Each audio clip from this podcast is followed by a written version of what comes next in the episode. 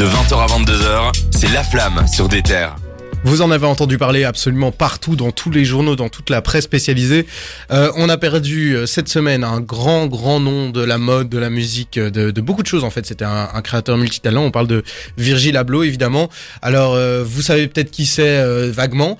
Nous on va essayer de vous résumer ça d'un point de vue rap évidemment parce qu'il a, il a, il a beaucoup influencé le rap, notamment le rap de Kanye West. Mais on va en parler tout de suite. Cédric, je te laisse Alors, le micro. Virgil Abloh est décédé à l'âge de 41 ans d'un cancer dont on ne se doutait pas. C'est quelque chose qui cachait. Ouais. Donc c'est Ouais. quelqu'un qui est déjà chauve à la base, enfin qui, euh, qui avait une calvitie, donc qui était chauve. C'était compliqué de savoir s'il était malade ou pas.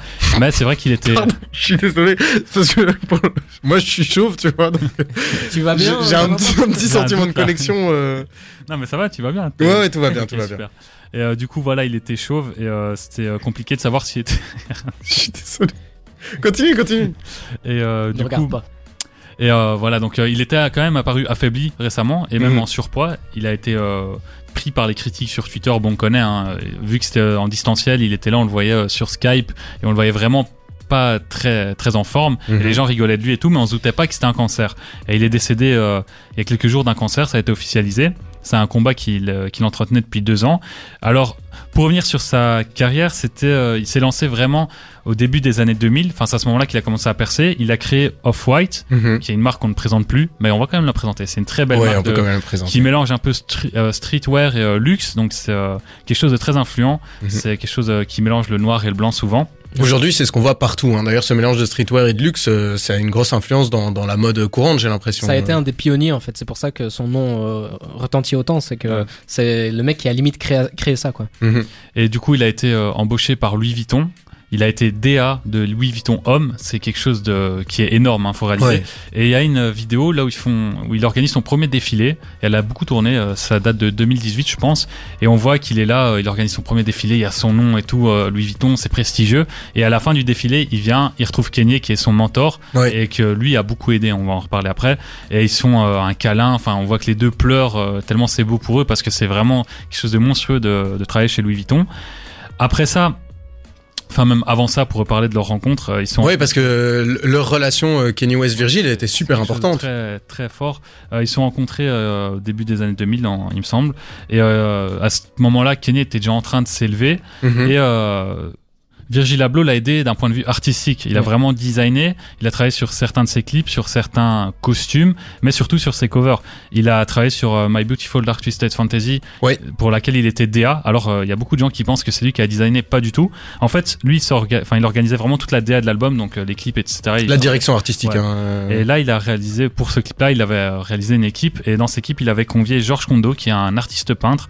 Et en fait, il lui a demandé de peindre plusieurs euh, peintures en lui donnant un peu euh, une direction. Il lui demandait euh, Mhm. de faire quelque chose euh, pour cet album-là qui interprétait, enfin, qui représentait la grandeur de l'album. Et donc, cet artiste peintre a réalisé cinq ou six covers. Finalement, ils en ont gardé une qui a été censurée. Donc, ils ont dû prendre plusieurs autres. Ils en ont gardé plusieurs, non? Il y a le Kenny qui se fait découper la Ouais, tête avec la... Pardon, je toucher avec, mon micro. Avec une couronne, il y en a une où il se fait couper la tête avec une épée. Ouais. Il y en a une où il est avec une bouteille et c'est celle-là. Il... Puis il y a l'ange et le démon qui couchent ensemble, il me semble, ou un truc comme ça, Ouais, je sais celle-là, c'est lui qui couche avec une, une femme et celle-là Ouais. qui a été censurée, qui pouvait pas sortir en magasin et tout ça. Ouais. Donc, ils ont dû faire une version floue de cette, cette cover-là. Bref, il y, a, il y a tout un côté euh, légendaire quasiment dans la direction artistique de cet album. Mais avant ça, il a déjà donné l'idée de l'album, euh, de, enfin la cover de Jesus, qui est un Mhm. truc super simple. On voit juste une cover d'album en fait, et euh, qui a été repris dans le rap français, notamment Nekfeu récemment. Ouais. hein. on Avec les souvient. étoiles vagabondes.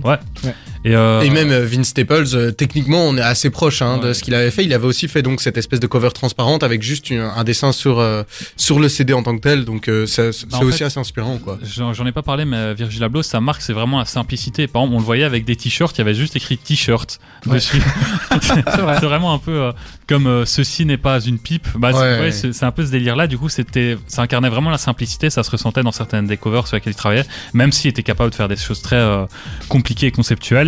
Euh, il a pas travaillé qu'à- ah, par- parmi les choses compliquées, euh, très bling bling. On va quand même parler de euh, Watch the Throne, qui est l'album de Jay Z et Kanye. C'est lui qui a réalisé la cover. Et il a aussi réalisé la cover de Good Music Cruel Summer, qui est le, la, le- l'album collaboratif, ouais. on va dire plutôt, de, de Kanye, enfin de Good Music, qui est le label de Kanye. Il a réalisé la cover, les deux se complètent, elles se ressemblent. Ouais, elles se ressemblent. hein. Il y en a une, donc c'est un truc doré avec Ouais. des grosses friotures, et l'autre c'est une espèce de statue d'une femme. Ouais.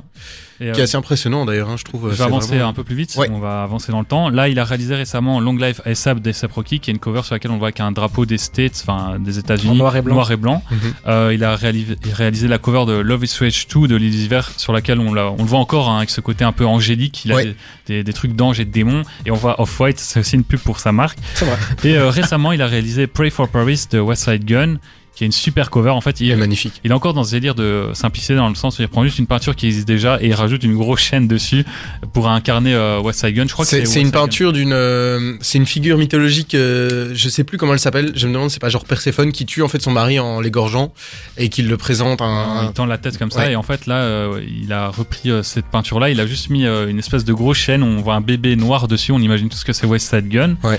Euh, il a aussi fait un peu l'actualité récemment enfin encore un peu plus récemment c'était euh, en 2019-2020 pour euh, l'album euh, posthume de Pop Smoke qui, qui nous a aussi quitté malheureusement Pas mal de gens en avaient parlé d'ailleurs en Europe. euh, on, on connaissait pas bien.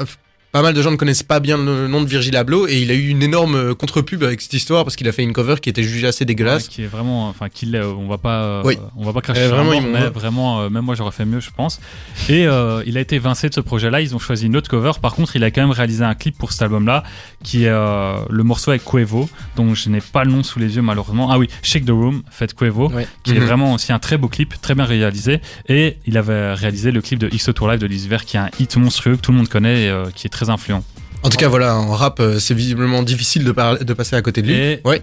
tu parlais de justement euh, Virgil Abloh en Europe. Récemment, il a aussi travaillé sur euh, ODD de PNL et il a notamment fait une veste qu'on voit apparaître dans le clip qui a été très influencé. Ils étaient proches, hein, les, les, Ouais. les deux Ouais. frères et Virgil Abloh. Et... Ils sont sortis de leur silence parce qu'ils se taisaient euh, sur les réseaux sociaux. Ils parlaient plus depuis euh, longtemps. Je crois que la dernière fois c'était avec les Ouïghours. Ouais. Et là, ils ont refait une story dans laquelle ils remercient Virgil Abloh pour tout son travail et tout son impact sur la mode et sur le hip-hop. Eh ben, en tout cas, on, on- on le remercie fort de là où il est euh, pour tout son apport à la musique, à la mode. euh, C'est vraiment quelqu'un si qui. ça vous euh, intéresse, il a sorti récemment, enfin c'est sorti, euh, il, en fait il s'attendait à sa mort clairement, et du coup il avait réalisé une espèce de, de ligne éditoriale, de ligne à suivre Ouais. pour euh, les jeunes créateurs qui veulent se lancer. Donc c'est trouvable Ok, sur les réseaux sociaux, et en fait il explique tout euh, ce qu'il faut faire pour lancer une marque et la permettre d'exploser quoi. Incroyable. Une espèce de tuto, il fait des, même pour, il apprend même, il fait même des tutos YouTube pour apprendre à utiliser les, les, les programmes euh, Adobe quoi, enfin Adobe, Ouais, Premiere ouais, Pro, ouais. etc. C'est super cool. Eh ben super, euh, hyper intéressant. Merci beaucoup Cédric pour cette rétrospective euh, hyper complète. Euh, ici, on va s'écouter un petit Chilla avec Pas de limite qui fait clairement partie des, des sons marquants de 2021 en rap. Et puis on revient tout à l'heure pour parler notamment euh, de Maes. N'hésitez pas à réagir, on vous l'a dit sur l'Instagram d'Ether Belgique, on en parle tout de suite.